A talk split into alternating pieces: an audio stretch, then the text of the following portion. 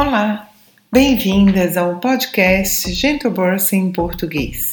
Eu sou a Mona Lisa Barros, psicóloga, professora da Universidade Estadual do Sudoeste da Bahia e pesquisadora na Universidade de Coimbra, Portugal. O tema escolhido para discutirmos neste episódio será a conexão mãe-bebê. Essa conexão, ela inicia durante a gestação, muito antes do bebê nascer.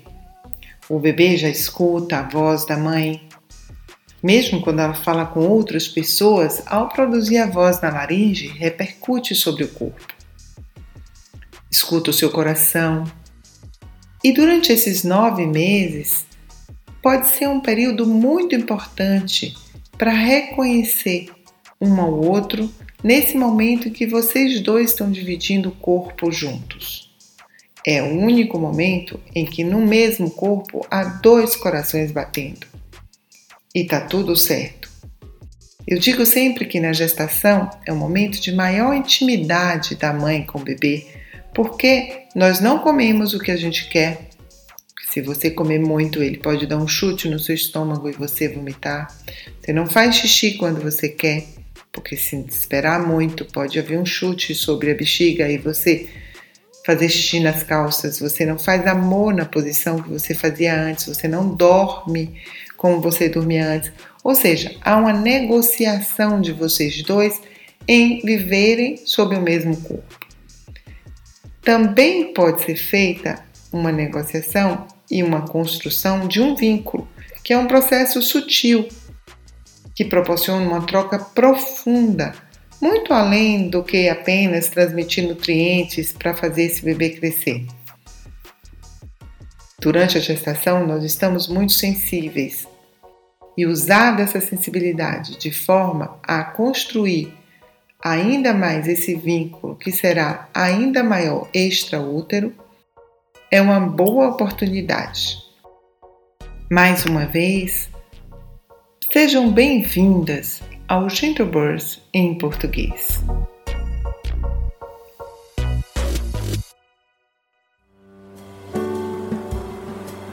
Como sempre, vamos pedir para que você esteja integralmente aqui conosco, numa presença suave, intensa e radical, com intenção de estar conosco durante o podcast. Para isso, vamos fazer três respirações que nos localizam nesse espaço e nesse momento. Vamos pedir que a cada inspiração profunda você imagine uma cor invadindo o seu corpo, o seu pulmão, o seu tórax. Escolha a cor que você mais gosta. Vamos lá? Inspire a cor que você mais gosta profundamente. E expire longamente.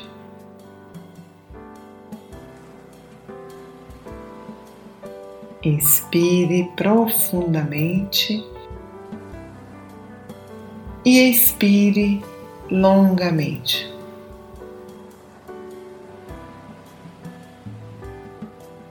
Mais uma vez, expire a cor que você mais gosta profundamente e expire longamente.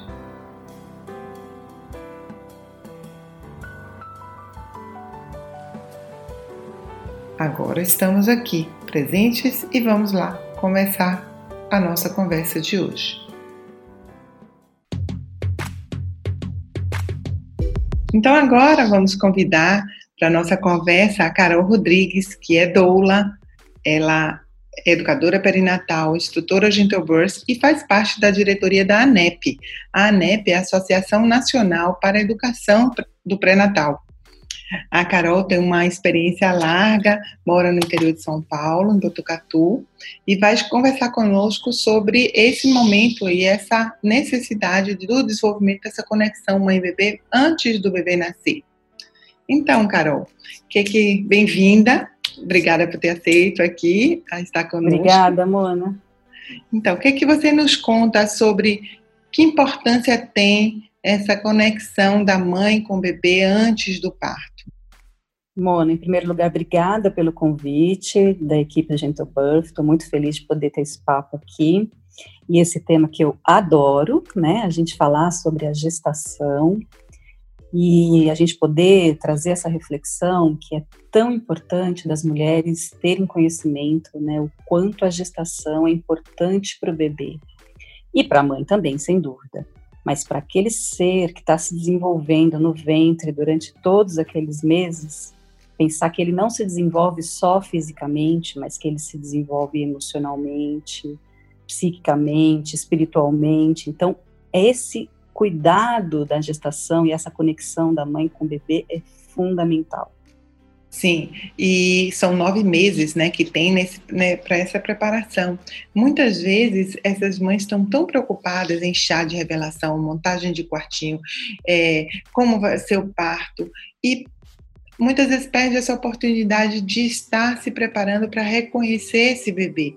Uma das coisas que mais me chamou atenção, Carol, quando eu estive, eu morei na, na Irlanda em 2016, era perceber que lá no pré-natal, as mulheres iam ao pré-natal contar para a midwife, para a enfermeira, para a profissional que fazia o parto, como tinha sido o mês que ela acabou de viver com aquele bebê.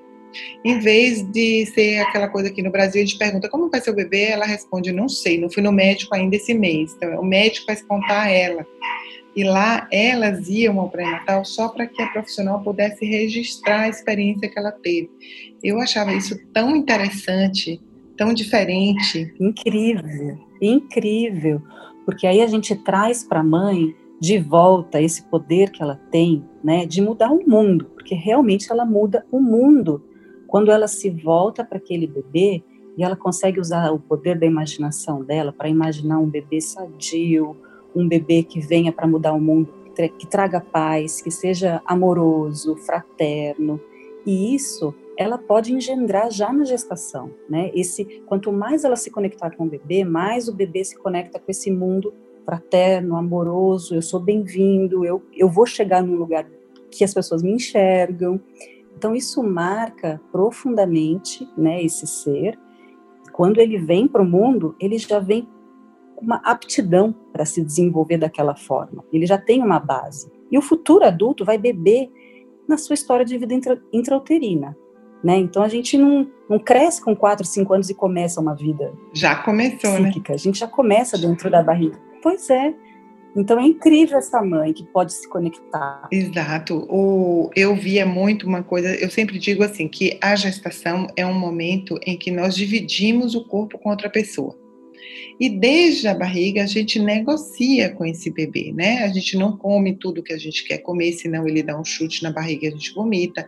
A gente não faz xixi quando a gente quer, porque senão gente, ele dá um, chute na bexiga e a gente vai fazer xixi nas calças. A gente não faz amor na posição que a gente fazia antes, a gente não dorme como a gente dormia antes. Então, toda essa negociação de convivência faz parte da construção dessa relação também, né? E, como é que a gente pode é, melhorar essa convivência? Como é que, como você vê, é, o que você diria para uma gestante que esteja preocupada em construir essa relação com o bebê ao longo dessa gestação? É, em primeiro lugar, acho que tem uma mudança muito grande, né, que é a gente olhar para a gestação como realmente um período é, de entrega para a gestação. Né? Hoje a gente tem uma mulher é, que mora num centro urbano, que trabalha até o finalzinho da gestação, e muitas vezes a gestação passa inteira e ela só se conectou com o bebê no dia que ela foi tirar foto para o book, no dia que ela foi no médico para medir a pressão ou ver a, a, altura uterina, e ela não viu a gestação passar. Né? Então, acho que, em primeiro lugar, é encontrar esse espaço interior de conexão, porque eu vou abrir espaço físico para esse bebê em primeiro lugar, né? Eu vou mudar minha forma de dormir, minha forma de andar, a roupa que eu uso, o que eu como, mas também mudar esse espaço interior é, emocional da mulher, né? Não é à toa que os nossos hormônios viram todos de ponta cabeça e que a gente muda todo o nosso sistema bioquímico, porque a gente está cedendo espaço, a gente está cedendo energia, a gente está cedendo, é, cedendo é, os nossos sonhos para a construção de um ser. Então, se jogar nessa experiência com essa, com esse olhar, com essa profundidade, muda de cara a relação da mãe com o bebê, né? Ela se apropria realmente é, da, dessa relação. Então, mas aí a gente tem uma figura também que é muito importante, que é o pai, né? Uhum.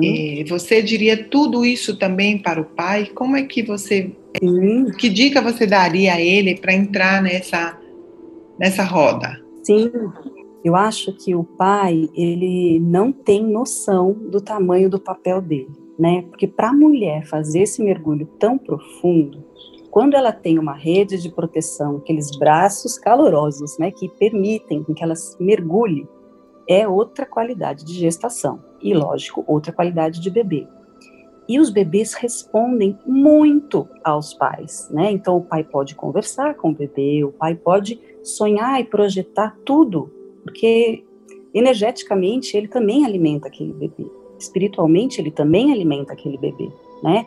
Ele pode de repente comer uma porcaria que não vai afetar o bebê no corpo físico, né? Naquele momento que ela está gestando, mas antes já não pode. Se ele está preparando para ter um bebê, ele deveria já também fazer um, uma dieta muito mais equilibrada, por exemplo, para conceber, na pré-concepção.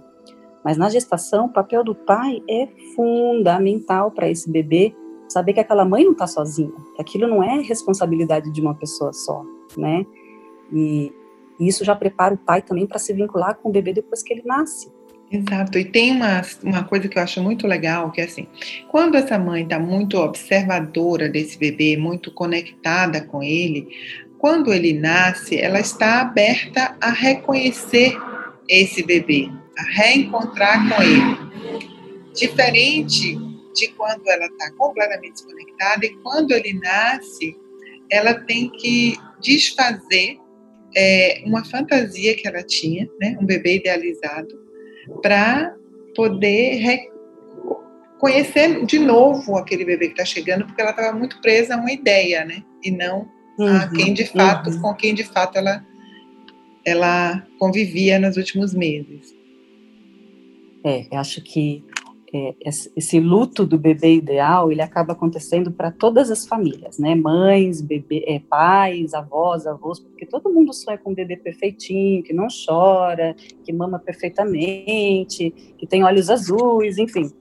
E, e não com o bebê real, né? Com aquele ser, essa essa confiança na vida, né, de que o ser que vem, né, ele vem com uma missão muito importante, não importa se ele tem olhos azuis, verdes, amarelos, roxo, se ele é chorão ou se ele não chora, né? Porque na verdade o bebê é perfeito para aquela família, né? É um ser que escolheu aquela família e escolheu aquela família sabendo que aquela família poderia auxiliá-lo na sua missão.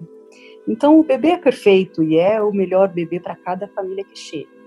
Mas a gente se desapegar dessa imagem que a gente cria, né, da maternidade perfeita, do bebê perfeito, é, é um peso a menos para o bebê, né, que tem que ficar correspondendo às expectativas que não foram as que ele traçou para ele, e também para a mãe e para o pai, né, porque quanto tempo você vai demorar para aceitar o bebê que está no seu colo? É esse o bebê que está no seu colo, né? Então acho que hoje a gente talvez não tenha na nossa sociedade, Mona, é, esse olhar de que é, o bebê chora, assim, é a única maneira que ele tem para se comunicar, né? Hoje, hoje o que a gente ouve é que se o bebê está chorando é porque ele tem algum problema.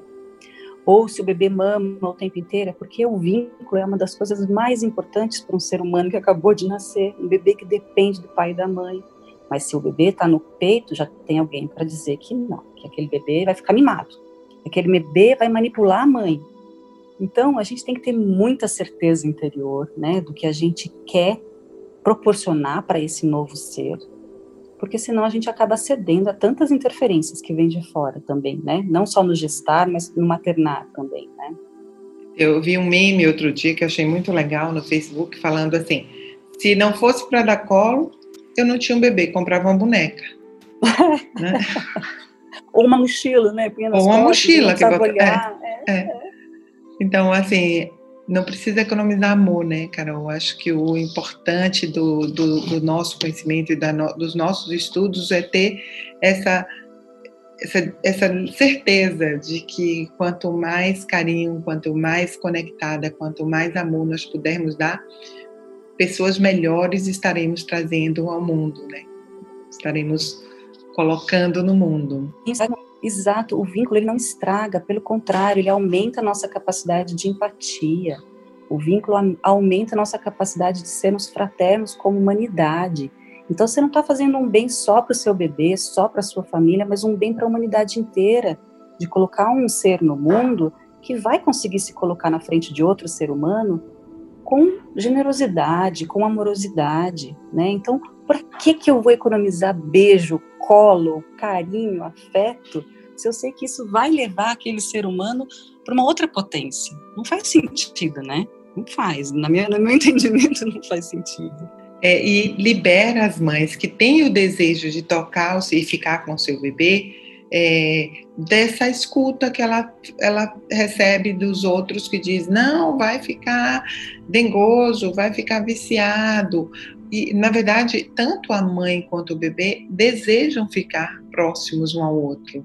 Né, querem o toque, tem fome de pele, como diz a Tracy, né?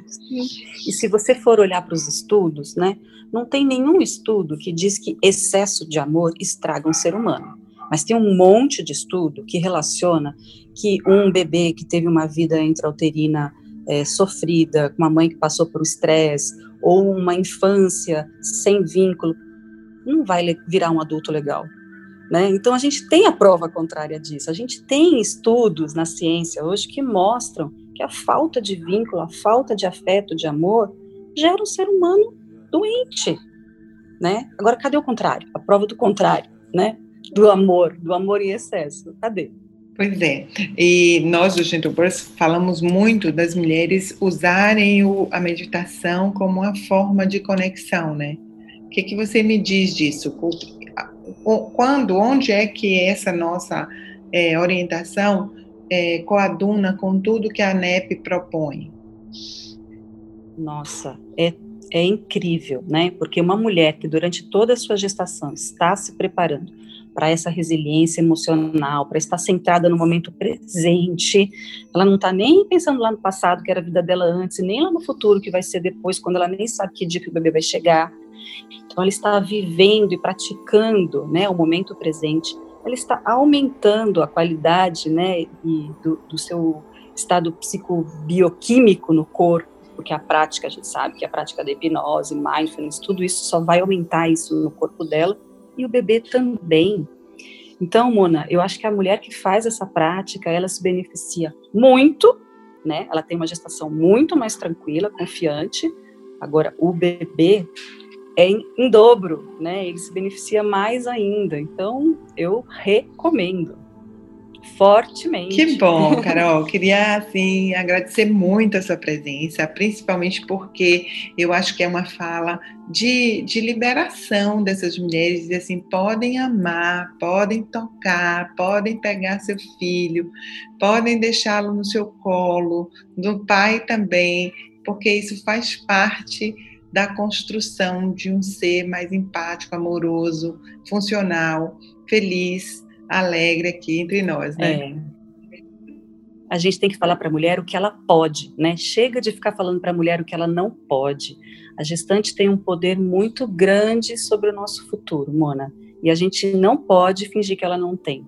E, e a revolução vem pelas mulheres, pode apostar, por esse amor que elas sempre dão, né? Que bom, que lindo. Muito, muito obrigada. Um beijo grande e agora vamos passar para o nosso novo momento, a dica GB.